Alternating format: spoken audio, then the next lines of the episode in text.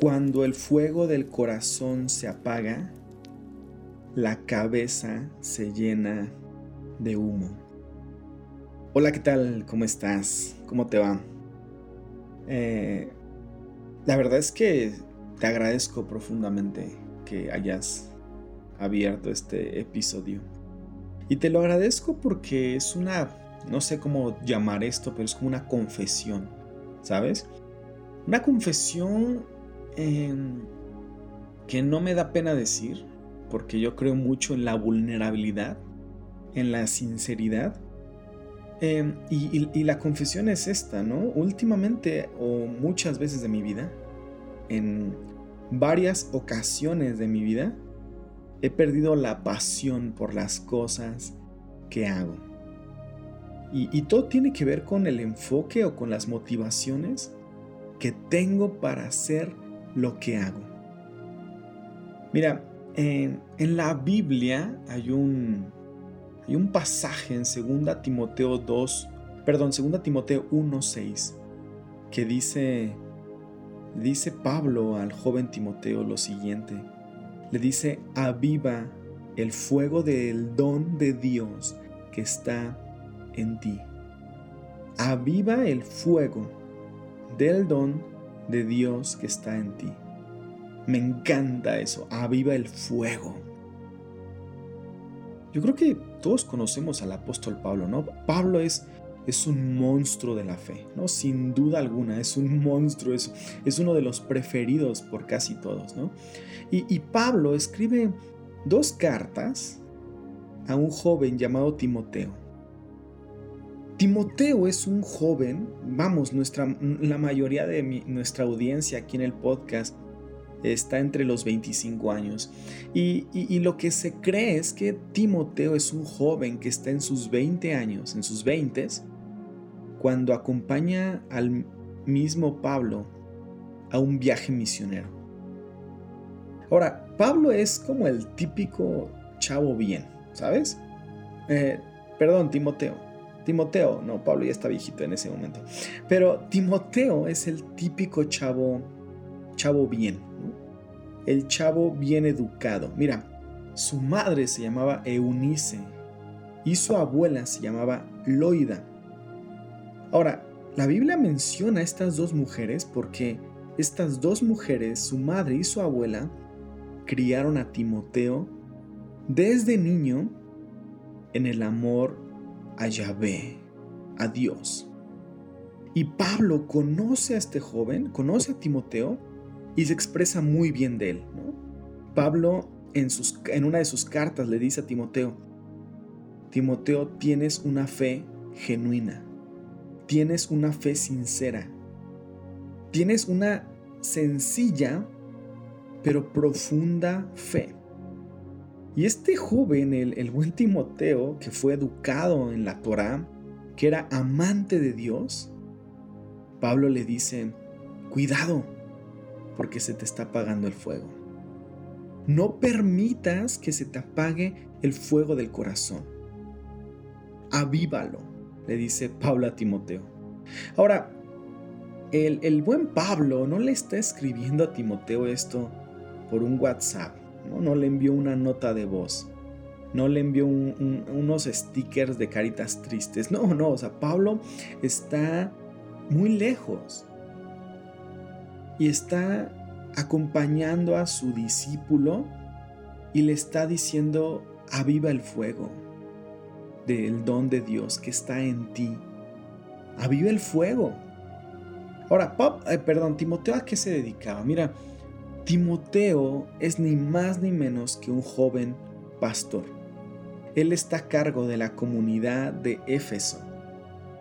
Es el pastor de Éfeso. Es un joven, es un pastor, es un amante de Dios, pero el fuego se le está apagando a, mí me, han llovido ciertas críticas a veces por, por, vamos, por un poco por mi carácter melancólico, ¿no? Ah, eh, sí, muchas veces tenemos todavía este estigma de que el pastor es todopoderoso en la fe, ¿no? O sea, lo que ora el pastor se va a cumplir porque lo oró el pastor. Y, la gente cree que los pastores, que la gente de años tenemos una fe inquebrantable. Yo, yo, no tengo ningún reparo en, vamos, en contar mis dudas. Y, y me han dicho, no lo hagas, ¿no? Porque parece que tu fe se puede quebrar. Y yo digo, claro que sí, mi fe no es inquebrantable. Es más, la, escritura dice que tenemos este tesoro en vasijas de barro. Tenemos el tesoro de nuestra fe en vasijas de barro. Se puede romper, yo soy frágil. Mi fe no es inquebrantable. Por supuesto que no. Pero el amor del Padre sí lo es. Esa es la única certeza que yo conozco, es la única certeza que yo tengo. Mi fe no es inquebrantable, mi fe no es eh, todo terreno, ¿sabes? Y yo me identifico con Timoteo, un joven pastor que a veces y de repente se le quiere apagar el fuego y necesitamos avivarlo Necesitamos atizarle las motivaciones y las pasiones a nuestro corazón. Ahora, entendemos por el contexto de las cartas de 1 Timoteo y 2 Timoteo que, que el joven Timoteo tiene ciertos problemas. Entre ellos hay un problema de salud. En su primera carta, capítulo 5, versículo 23, nos parece sugerir que, que Timoteo tiene como un problema estomacal, ¿no? Léelo. En primera a Timoteo 4:12 nos da a entender el apóstol Pablo que Timoteo es alguien muy criticado, duramente criticado. Y Pablo le escribe y le dice que nadie te menosprecie. No dejes que nadie te menosprecie por ser joven. Y le dice Pablo, mejor sé ejemplo a los creyentes, tú da ejemplo a los creyentes en tu palabra, en tu conducta, en tu fe, en tu pureza, en tu amor. Pablo le, le dice a Timoteo, no dejes que te menosprecien, Timoteo. Mira, la oposición está, está dura. Mejor sé ejemplo. Y, algo bien padre, bien bonito en las cartas, es que Timoteo le dice, perdón, Pablo le dice a Timoteo, hijo, se refiere a él como su hijo porque en serio lo quería. Pablo estimaba a Timoteo y obviamente no quería verlo desanimado. El contexto de Timoteo está, está dura, está dura la situación. Tal fue la, la, la problemática que está experimentando Timoteo que Pablo le dice, 1 Timoteo 6:11, pelea la buena batalla. Pelea, Timoteo. O sea, pelea, levántate, lucha pelea la buena batalla. Y en este contexto de estas dos cartas, con un poquito de esto que te estoy contando, viene el consejo más bonito que Pablo le dice al joven. Cuida de ti. Cuida de ti. Para cuidar de otros, debes cuidar de ti. Aviva el fuego del don de Dios que está en ti. No dejes que se te apague el corazón uno debe cuidar de nosotros mismos. Porque cuando el fuego del corazón se apaga, la cabeza se llena de humo. Es decir, cuando uno pierde el fuego, la pasión, todo va a la deriva, todo se nubla, nada tiene sentido. Así que yo quiero decirte esto bien sencillo desde la vulnerabilidad, ¿sabes? Aviva tus pasiones. Recuerda todos los días tus motivos. ¿Cuál es tu gasolina? ¿Cuál es tu esperanza? Y sí, esto me lo digo a mí, no creas que yo estoy recetando y no me tomo mi propia medicina, no. Me lo digo muy seguido. Pierdo el rumbo, pierdo el norte y de repente digo, ay, no tengo ganas de hacer algo. Y, y por eso, porque se me está apagando el fuego y se me nubla la vista, se me nubla la visión. Mira, el domingo pasado eh, no sé cuándo estés escuchando esto, pero el domingo pasado, en el tiempo que estoy grabando esto, fue 6 de diciembre. 6 de diciembre. Y Checo Pérez ganó su primera Fórmula 1. Si no conoces quién es Checo Pérez, no te preocupes. la verdad es que yo no sé nada de autos, yo no sé nada de la Fórmula 1, pero sé lo básico, ¿no? Checo Pérez es un piloto mexicano que acaba de ganar el domingo pasado su primera Fórmula 1. Y, y, fue increíble porque estaba leyendo que después de 50 años, México, que es mi país, ¿no? Tuvo un campeón en la Fórmula 1. El Checo Pérez, ¿no? Sergio Pérez. Y, el equipo en el que corre Checo es un equipo bastante malo. Bueno, no malo en sí, pero no es un equipo top, ¿vamos? El Force India. Pero después de 50 años, un mexicano en Fórmula 1 ganó una carrera. Y en lo particular, este joven, después de 190 carreras, 190 carreras, ganó una después de 50 años. Y, aparte estaba también viendo que empezó mal la carrera el, domingo pasado. Se le ponchó una llanta, tuvo que ir a los pits. La cambió, ¿no? E, iba en último. Y ganó. Porque es un vato que tiene fuego. Hace unos días declaró que se iba a dar un año sabático. Porque no le estaban saliendo las cosas pero el domingo ganó. Se estaba apagando el fuego, se estaba apagando la llama. Y cuando se apaga el corazón no vemos el horizonte.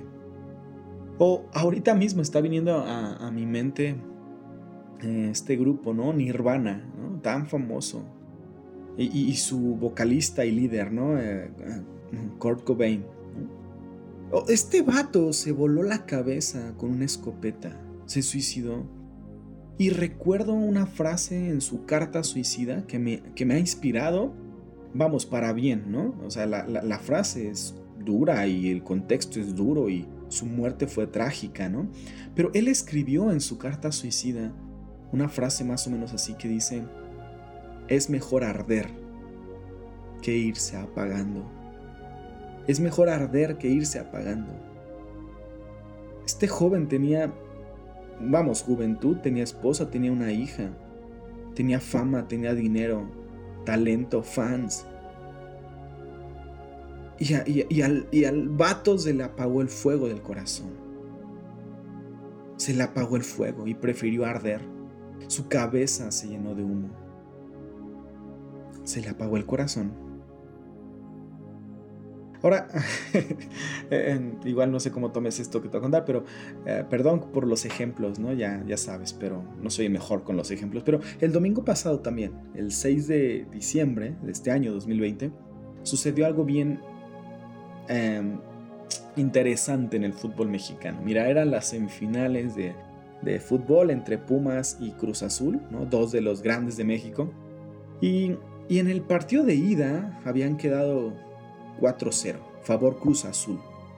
Después de 23 años, Cruz Azul iba a llegar a, probablemente iba a ser campeón, ¿no? Eh, venía muy bien el Cruz Azul y en el partido de ida ganó 4-0 a los Pumas. Los Pumas necesitaban eh, eh, meter 4 y por puntos pasaban o meter más de 5. ¿Vamos? ¿Me sigues? Nadie veía venir la remontada. Vas perdiendo 4-0 y, el domingo pasado Pumas remontó y se instaló en la final. Ahora, perdóname si tú le vas al Cruz Azul. En serio, perdón, ¿no? Por recordarte este momento tan amargo. Pero yo veo algo de, este ejemplo, ¿no? Y perdón, pues te repito, ¿no? Por el ejemplo, si tampoco te gusta el fútbol, pero te cuento esto para decirte lo siguiente. Yo vi que al equipo del Cruz Azul se le apagó el corazón. Llevan ventaja de cuatro goles solamente debían hacer uno, un solo gol, y no hicieron nada. Se les apagó el corazón.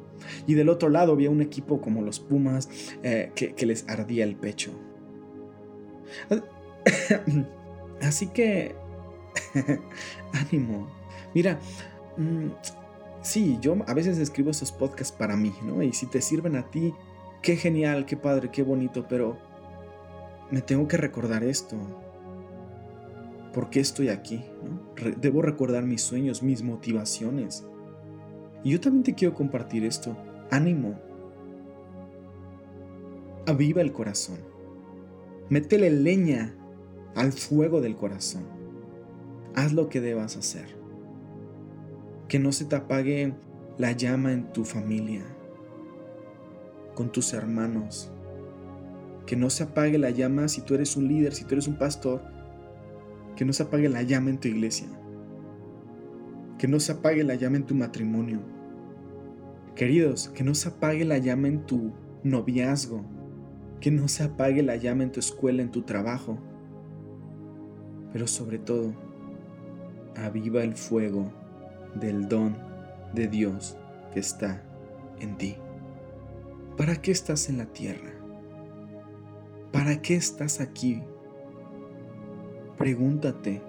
Yo, como miembro de la, de la teología reformada, ¿no? hay una pregunta en el Catecismo Menor de Westminster que es, ¿para qué te creo? ¿Para qué te creó Dios?